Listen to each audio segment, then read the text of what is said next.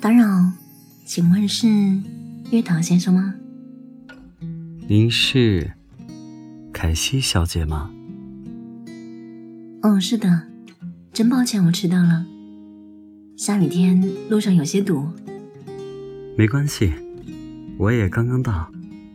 凯西小姐，你以前经常相亲吗？今天是我这周的第三次相亲。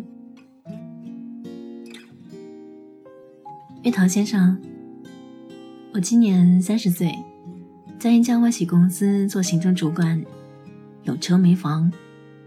您的条件我从相亲网站上看到了。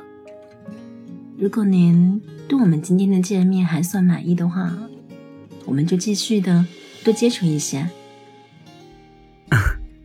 凯西小姐，您好像做好了草稿一样。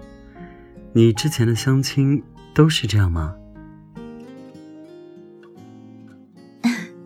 抱歉，伤心太多次，有些后遗症。好吧，那现在轮到我了。我今年三十三岁，有房没车，在国企做项目执行。如果您对今天的见面满意，那我们就继续相处下去吧。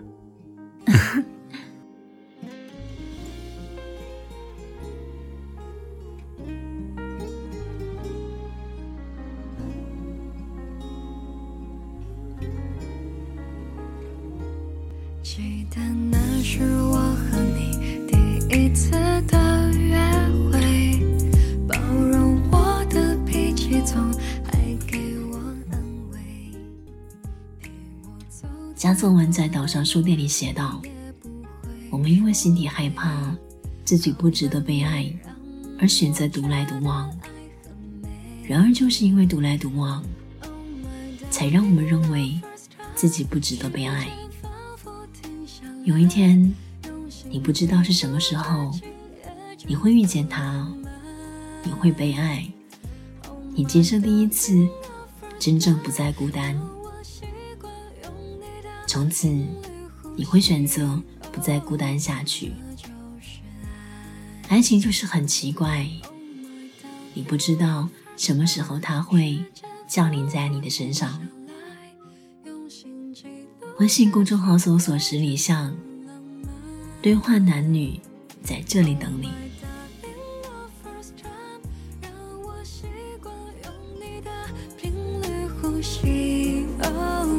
这就是爱。